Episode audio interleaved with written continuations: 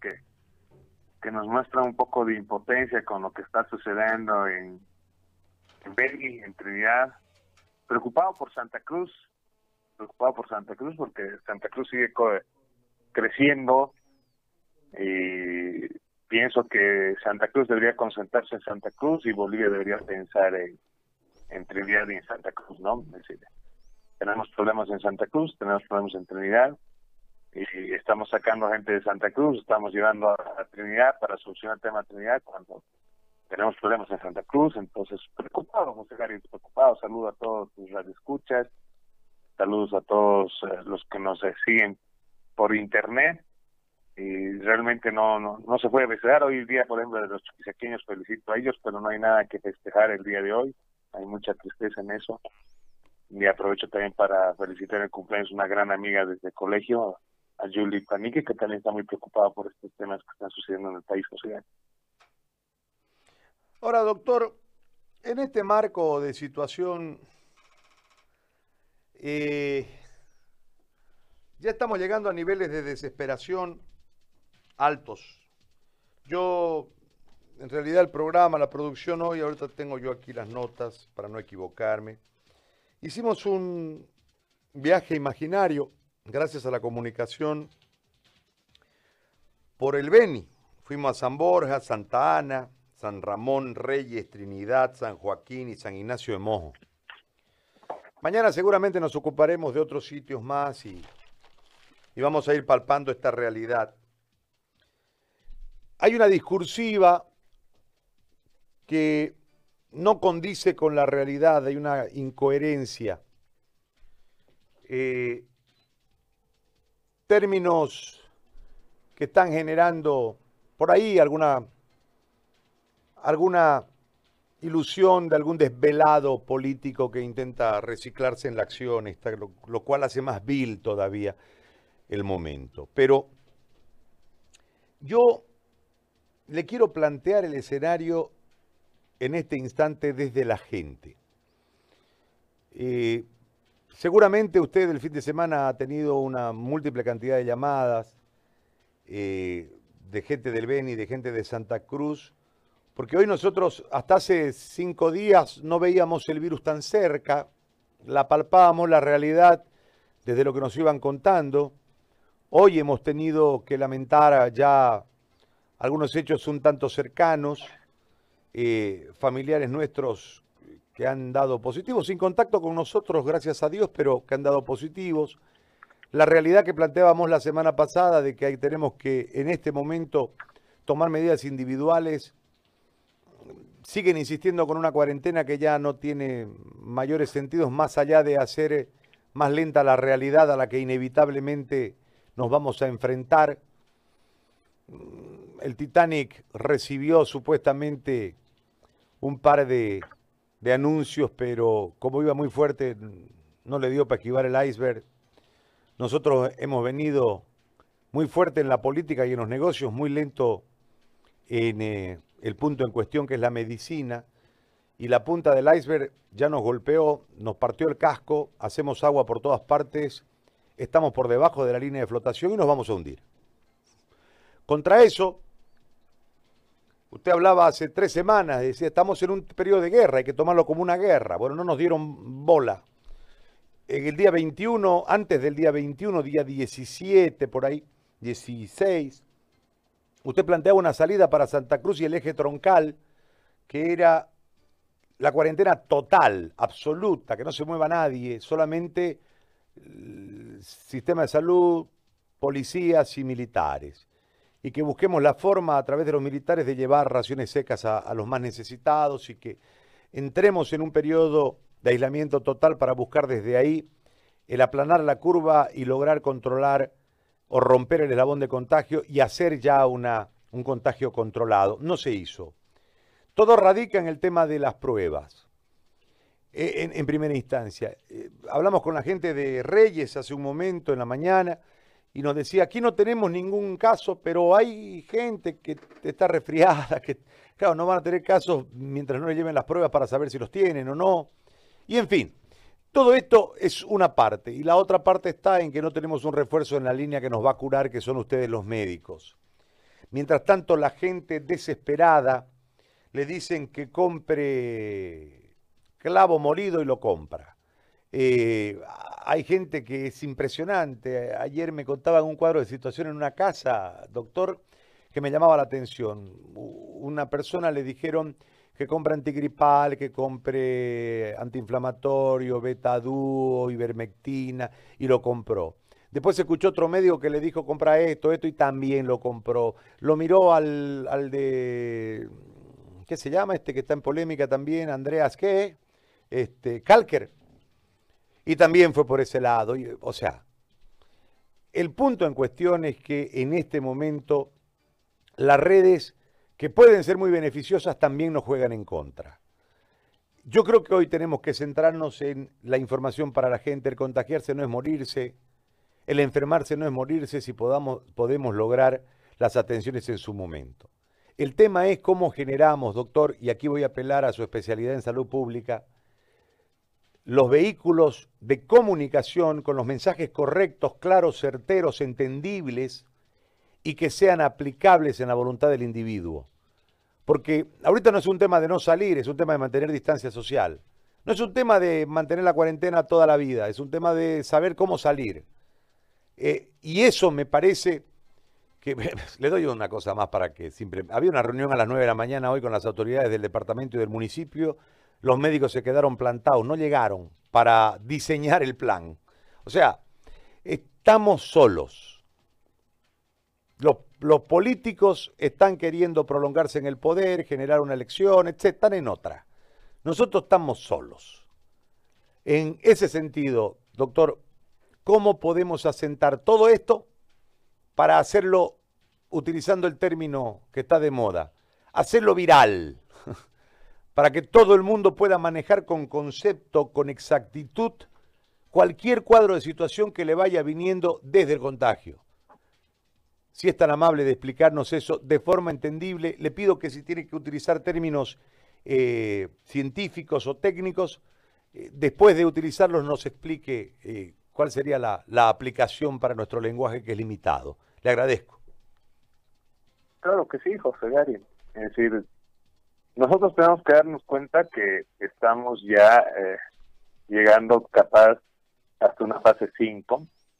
Estamos en fase 4 donde no reconozca, reconocemos quién es el que contagia. Estamos en franco desarrollo comunitario de la infección pese a la cuarentena, pese a la medida de aislamiento. Se ha diseminado el virus. Y esto nos lleva a decir que nosotros tenemos que lo primero que hacer es cuidar disminuir la carga viral, disminuir la exposición al virus. No, porque hay una carga viral externa y una carga viral interna. La externa quiere decir con quienes yo me relaciono y por ahí esa persona puede tenerlo al virus. Ejemplo, los minibuses. ¿no? Los minibuses no es lo mismo tener un bus grande que tener un bus que tiene tres filas de asientos, que es lo que generalmente hay en Bolivia y sobre todo en La Paz porque las personas van a estar en contacto directo. Entonces ahí hay mayor capacidad de que el virus esté más almacenado que un lugar desconcentrado. La carga viral interna, estamos hablando que cuando el virus ya entró y comienza a reproducirse dentro de mí, ¿cómo la disminuyo? La disminuyo con tratamiento. Es por eso que es tan importante que nosotros diagnostiquemos o sintamos nuestro cuerpo y estemos atentos. Hay muchos casos en primera que dicen, tuve un resfrío hace una semana atrás, eh, me vino, perdí hasta el olor, todo, pero no me pasó nada. Es decir, dolor, tomé un antigripal y ya está. Significa que le dio el estadio 1, tuvo molestias y lo superó con un antigripal. Por eso tan importante la integralidad en el diagnóstico. No todas las personas van a enfermar, no todas las personas se van a complicar, como tú decías. Pues en el estadio 1 yo tengo que ver si tengo fiebre, yo tengo que ver si tengo un dolor de cabeza como aquellas migrañas fuertes que les vienen a las mujeres, un dolor muy grande, bien fuerte. Esta fiebre no baja por sí solo y toman, generalmente la gente está acostumbrada a tomar el paracetamol para la fiebre, y toman paracetamol y no les sirve. Entonces ahí la persona tiene que darse cuenta que ya tiene un proceso infeccioso y lo está desarrollando. Y este proceso infeccioso generalmente ocurre o esta sintomatología transcurre desde el día 5 al día 7, porque eso va a depender mucho de la persona. No es lo mismo en un niño, no es lo mismo en un joven que un adulto, pero en promedio va a ser eso. Entonces, ¿qué tengo que hacer ahí? Primero resguardar a los que están a mi alrededor, entonces tengo que utilizar barbijo, todos los medios de protección, para que yo no les enferme, para que yo no les contagie, ¿no? Evitar el contagio directo. Tomo mi antigripal y tomo, ahí nosotros, yo les doy el ibuprofeno de 400 miligramos. ¿Por qué? Porque como no baja la fiebre y necesito bajar la inflamación, el, el antigripal tiene paracetamol y el paracetamol, su acción tiene acción antiinflamatoria, pero es muy baja. Así que les doy ibuprofeno y vamos viendo la sintomatología cómo está. Más ahora que hemos entrado a la estacionalidad, José García. Ahora hemos entrado, por ejemplo, La Paz hoy en la, en la mañana estaba a 4 centígrados. Entonces ya hemos entrado a, la temporada fría, entonces es donde más debemos cuidarnos. Entonces, en ese sentido, se le dice al paciente que vea los síntomas, que analice y que se comunique con un personal en salud. ¿Por qué? Porque solo el personal en salud va a poder ver qué está sucediendo con esa persona, que ha habido pérdida de dolor, se ha habido pérdida de sabor, se ha sentido dolor en la costilla, muchos te refieren el dolor eh, detrás de la espalda, en la espalda, como eh, un, un pinchezón, otros te generan que tienen problemas a nivel eh, de la parte anterior, a nivel del pecho. Entonces, hay descripciones que el médico las va a ir buscando y lo único que tiene que buscar es el médico. Pero todo el mundo tiene que saber que lo máximo que puede llegar a tomar es un antiinflamatorio. No puede automedicarse, no puede haber la automedicación en el sentido de comenzar que ivermectina, que acitromicina. No puede haber los tiros de escopeta, es más, esas bolsas que se han distribuido en Trinidad. Yo tengo como seis personas que me han llamado, estaban con gastritis franca, además de sensación de ahogo, y al final no sabían qué tenían, porque le metió de todo. Entonces la persona tiene que ser consciente de que en el momento que comienza a tener fiebre, tos, dolor de cabeza, puede tomar un antigripal, puede tomar un antiinflamatorio y se tiene que eh, comunicar con una persona en salud. En Santa Cruz todavía nos da tiempo para eso, en Trinidad es complicado porque todos están correteando, es decir, tal, al sálvense quien pueda en Trinidad, y por eso pues escuchan a todo el mundo, hay gente que no escucha el internet, no te escucha a ti, sino escucha la radio, la radio estamos hablando de la, la radio aficionada, y por ahí nos falta uno que va y, comienza a decir esto es lo que sirve, esto es lo que no sirve. Entonces, el tratamiento del virus en su segunda estancia es médico al 100%, y ahí el médico valorará cuál es el grado de inflamación que tiene, si va a utilizar corticoides, si va a utilizar la indometacina, si va a utilizar la ivermectina, o qué tipo de antiinflamatorio le parezca, porque en Beni, por ejemplo, se acabó la enoxeparina, se ha acabado, solo la Seguridad Social la tiene. ¿Y por qué? Porque a todos les ponen heparina, a todos, al final de cuentas no vamos a saber qué les está sanando, José. Y si es que se sana y no se complica. Entonces, las personas en el estadio 2 lo que tienen que hacer es hidratarse, vaporización con manzanilla, hacer hervir la manzanilla, estar tomando su medicación y estar en comunicación directa con su médico su médico le tiene que hacer seguimiento. No es darle un tratamiento y abandonar a ese paciente, sino tiene que hacerle acompañamiento. Hoy, por ejemplo, hemos tenido tres pacientes en la madrugada y no, no queda de otra, ¿no? No queda de otra que atender porque estás haciendo acompañamiento al tratamiento que están dando, porque el, el, tratamiento es variable de acuerdo a la persona si es hipertensa o no, José Gary.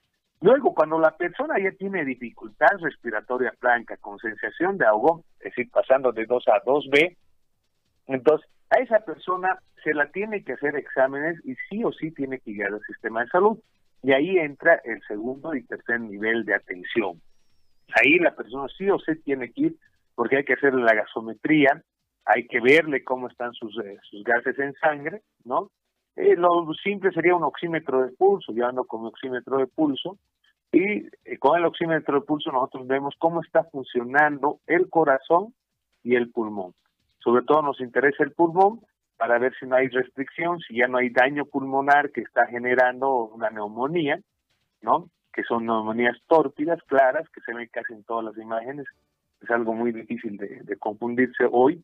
Antes tuve que hacerme asesorar con, con una neumóloga de la, de la caja bancaria, la doctora Agreda, que me ayudó, ¿no? A reconocer imágenes, a ver esas cosas. Entonces, ya es un trabajo de segundo y tercer nivel y es también donde se tiene que apoyar en este momento. Fíjate, Trinidad. Trinidad han ido 10 médicos y más están concentrados en el hospital porque ahí están llegando los casos complicados. Entonces, se tiene que trabajar al nivel del primer nivel con estos diagnósticos, es decir, el estadio 1, José Gary, no lo vamos a poder distinguir al inicio, si es una hemófilos influenza, si es cualquier una gripe estacionaria, si es una h no lo vamos a poder distinguir. Entonces, ¿con qué comienzo a tratar? Antigripal y ah, antiinflamatorio. Más en una zona roja, donde todos han estado en contacto, entonces, ante todos, allá yo trato como si fuera COVID al inicio.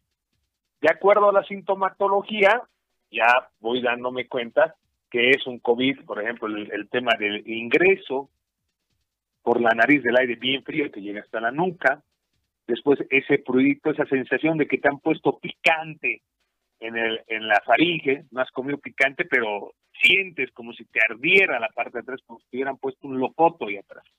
Entonces ya te comienza a decir, este es un COVID. Entonces esa persona hay que prepararla para la pérdida de sabor y olor, que muchos estudios decían que no era eh, no era causalidad, es decir, que no, que no estaba muy demostrado, que era poco lo que había, y hoy puedo decirte que la mayoría de las pacientes que tienen COVID han, han presentado eh, la pérdida de dolor, la pérdida de, sabor, ¿no? Y además de eso, hasta sienten un mal olor en algún momento, ¿no? Sienten un olor a medicamentos, sienten un olor raro. Entonces, aconsejar a la gente que no le meta nada eh, sobre todo antibióticos, solo el médico también tiene que darlo. Fíjate que darle el acitromicina y cotri que le están dando en ese bendito kit. Lo que están haciendo es hacer bolsa a la flora bacteriana, causarle una gastritis y quitarle las defensas, porque la flora bacteriana está para las defensas, está para que nosotros generemos defensas. Entonces, los antibióticos, la enoxiparina, la hidroxicloroquina, la cloroquina, todos esos medicamentos, los corticoides, todos esos medicamentos los utiliza el médico. No lo utiliza el paciente porque no va a saber reconocer. Hay gente que le, han ido con el chisme de la dexametasona de hipertensa y hace hipertensión, peor que no hacen ejercicio. Fíjense, algo que es bien importante para toda la gente que está en casa. No deje de caminar, aunque esté en el departamento, una hora camine al día, están reteniendo líquidos y más la dexametasona que le da hipertenso. Entonces, tenemos que tener el manejo bien claro. El estadio 1 yo puedo utilizar antigripal, yo puedo utilizar antiinflamatorio, si con el antigripal la fiebre no responde.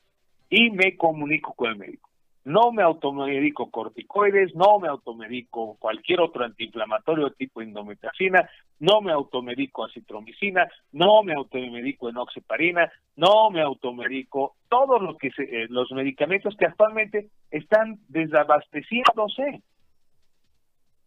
Más tenemos un desabastecimiento a nivel nacional por el tema del, del enclaustramiento. Fíjense que en la farmacia no hay ranitidina y solo hay omeprazol. Entonces, ya tenemos un desabastecimiento en nuestro sistema, más la desesperación que va y la gente compra, por las dudas voy a comprar, ese por las dudas le está quitando el medicamento a alguien que necesita, a alguien que le va a ser importante. Entonces, la recomendación para las personas es que tenemos que diagnosticar tempranamente y hacer un tratamiento precoz acompañado con seguimiento del médico. Tenemos que hacer ese seguimiento porque va a cambiar, en segundos cambia, o en minutos cambia, o en horas cambia la característica de la patología. Hay personas que van muy bien, vos le das indometacina, va muy bien, y de repente comienzan a tener restricción a nivel pulmonar. Eso se llama dificultad respiratoria. Sienta que le están apretando las costillas, como si viera, viniera un grandote y te apretara por atrás, ¿no? Que uno ha, debido sentir alguna vez en colegio cuando te apretan el, la costilla así sienten. Entonces, tú ya sabes que esa infección está progresando rápidamente. Pero ¿quién lo va a detectar y se va a dar cuenta? El médico en coordinación con el paciente. Le tenemos que informar al paciente y el, el paciente dirá, no puedo esto, no puedo esto, no tengo tal medicamento, se ha desabastecido tal otro medicamento, entonces ahí tú tienes que jugar con la farmacopea, tienes que jugar con la farmacología y ver cuál medicamento le va a llevar. Pero la responsabilidad del diagnóstico temprano en el estadio 1 es por parte del paciente de que nos diga oportunamente qué es lo que siente. Hay mucha gente, además, José Gary, de lo malo a lo positivo. Mucha gente que no ha hecho tratamiento más y ya debe tener defensas en el cuerpo. Por eso sigo recordando, por favor, IgG, IgM para COVID se debe hacer, porque hay mucha gente que ya está. Fíjate en nuestras proyecciones, José Gary. Nosotros no es que somos adivinos, el la cosa es que somos técnicos. Dijimos que Bolivia iba a estar esta semana con 6.000 pacientes. ¿Cuántos tenemos? 6.263. ¿O no lo dijimos, José Gary? Sí, lo dijimos. Lo, lo dijimos. Entonces, no porque seamos brujos, porque los números no te mienten. Y sin contar que Beni ayer no reportó casos. Y Beni ahorita es pues zona de guerra. Fíjense videos, fíjense. Es un problema, Beni. Es más, hay filmaciones de los fallecimientos que hay y no están enumerados en el reporte del CEDES. Ahorita es muy complicado. Ahorita todos debemos tener nuestra parte y el que pueda ir a, a, de la parte de salud a ayudar, tiene que hacerlo porque la gente no tiene atención oportuna, no tiene medicación, no tiene profesional, los médicos están muriendo, las enfermeras están muriendo. Doctor, disculpe que lo corte, para quiero interrumpirlo para reencauzarlo en algo que ahorita que yo estaba notando eh, lo que usted hablaba en relación a los medicamentos y las alternativas y demás. Esto, a mí me, lastima un poco en lo personal porque me siento parte de la injusticia social. Tal vez sincéralo, pero parte de la injusticia social. ¿Cómo hacemos, doctor? El otro día hablaba yo con Medrano, que tiene una, un grupo de gente que está llevando ayuda y demás, y, y nos marcaba una realidad de unos 45 barrios que no están en el mapa. Es decir, ahí vive gente no hay luz, no hay agua potable, eh, viven del día a día, viven lejos, no tienen carnet, mucho menos internet. Entonces no han podido participar de ninguno de estos beneficios buscando votos que han hecho los políticos. Pero en la otra parte, doctor, es un montón de gente que seguramente no tiene acceso ninguno a un médico. O sea, no, no tienen amigos, es difícil. No quieren ir al sistema de salud porque no tienen plata. Y si tuviesen la posibilidad de ir, no tienen para el refrianex, para el leche, para lo que sea. Anti, anti, para no resfriarse, que llama anti, antigripal. Desde la salud pública, doctor, ¿cómo debiese? Sé que le voy a plantear un escenario en el que hay que proponer una política sobre esa gente en particular. Este, ¿Cómo tendríamos que actuar como sociedad? ¿Qué tendríamos que hacer como presión para que el aparato político, burocrático, torpe, lerdo y además corrupto pueda actuar sobre esa gente? En realidad, el Ministerio de Salud es el ente rector que maneja todo lo que es ingresos de medicamentos e ingresos de insumos médicos, por lo cual levantaron el tema impositivo, el tema de aduana. Pero eso no es suficiente porque ese medicamento tiene un costo, ¿no? Entonces, lo que debería buscar el Ministerio de Salud es una alianza, una alianza clara con todas las empresas, eh, eh, empresas farmacéuticas, todas las empresas farmacéuticas, para que este medicamento para el COVID, que sea recetado médicamente, ¿no? Los que deben ser recetados médicamente y los otros no, lo hagan eh, la entrega gratuita porque en el problema está en la gratuidad del medicamento. Y ahí va por qué tanto una medida de X profesional que lleva un kit, ¿no? Si es gratis, lo agarro y lo tomo, pues, porque es gratis. En cuanto el médico de la caja petrolera me recetó tal cosa, eh, perdón, eh, mal el ejemplo porque es seguridad social la caja. El médico del hospital Germán Buch me recetó tal cosa, pero yo no tengo el dinero. Entonces, ¿cuál voy a tomar? Al que tengo acceso al medicamento. Eso se llama acceso a la salud y acceso al medicamento. Acceso a la salud en Trinidad, pues no hay. Son 132 eh, juntas vecinales en Trinidad y la mayoría de los médicos están enfermos, hay gente que está muriendo, entonces no pueden llegar a todos los pacientes. Entonces, acceso a la salud no hay. Dentro de eso, acceso a los medicamentos. ¿Tienen acceso a los medicamentos? No hay. Entonces, el gobierno, mediante la GEMET, en vez de dedicarse a cerrar, porque se ha dedicado a cerrar, van a haber laboratorios rápidos, no, no pueden vender laboratorios rápidos, no, no pueden dar tal medicación, no, es decir, debe abrir eso y llamar a todos los laboratorios y decir, estos medicamentos, ayúdennos, seamos solidarios ayúdennos para que toda la gente tenga acceso al ibuprofeno, para que tenga acceso al antigripal, porque eso en este momento va a ayudar a que el paciente no se complique. Tenemos que hablar con las, yo por ejemplo me llama la atención y quieras o no José Gary, esto sí va a sacar ronchas. La salud no puede ser un negocio, no se puede ganar en salud. No puede serlo, José Gary. ¿Por qué lo digo esto? Porque desde el momento que yo digo que un barbijo valía, valía un peso y hoy vale cuatro, alguien está lucrando con esa salud. Y hay gente que no va a poder comprarse ese barbijo. Y hay gente que no se va a proteger porque fácilmente decimos, hay gente que no hace caso, hay gente que no utiliza el barbijo. Hemos preguntado si esa gente tiene dinero para comprarse el barbijo. Hemos preguntado si esa persona en su casa tiene luz, agua, lo que tú estás diciendo, que eso es salud pública. El agua, la luz, los servicios básicos es salud pública, José Gary. Entonces, hoy todos debemos dejarnos de intereses económicos, de intereses de plata, de ganar un peso a más, y es por eso que yo todas las consultas, todo lo que me hablan, me llaman, yo devuelvo la llamada de mi celular, porque no estamos en este momento en un momento de algarabía de pie, estamos en un momento de tristeza, José Estamos en un momento que mientras más podamos ayudar, más vidas vamos a salvar.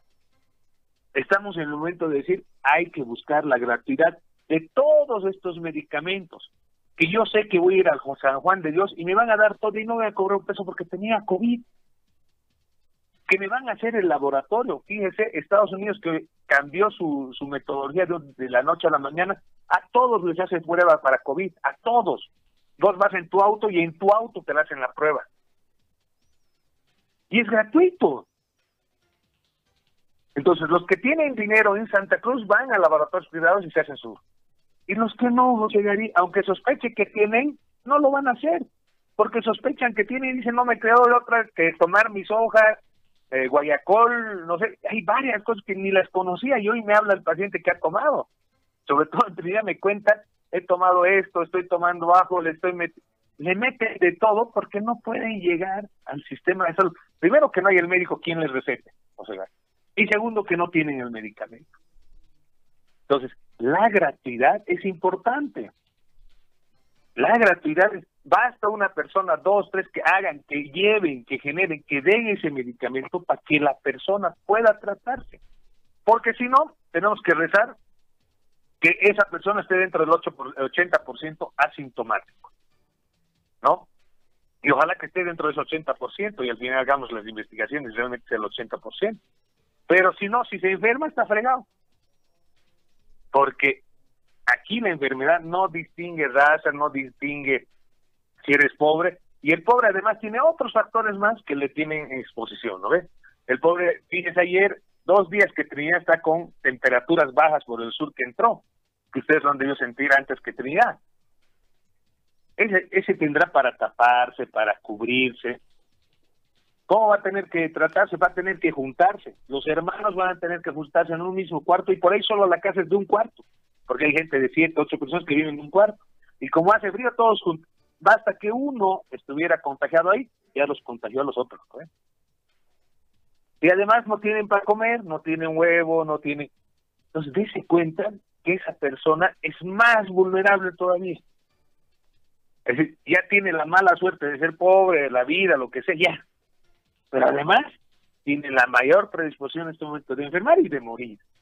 Entonces, se tiene que trabajar desde el Ministerio de Salud la gratuidad de todos los productos para el COVID. Y desde ahí nacer un sistema de salud que sea gratuito para todos los bolivianos, para que la gente pueda llegar oportunamente a su sistema de salud, entonces tenga acceso a la salud y tenga acceso a un tratamiento, que el tratamiento además sea como José Gari se trata, porque yo no puedo darle a José Gary el medicamento de laboratorios Chile y Vago, ¿no? porque José Gary tiene eh, prestigio, tiene plata, trabaja, no. Y al otro le tengo que dar eh, de industria hindú, que ni siquiera sé si sirve, que ni siquiera sé que, que va bien con el tratamiento.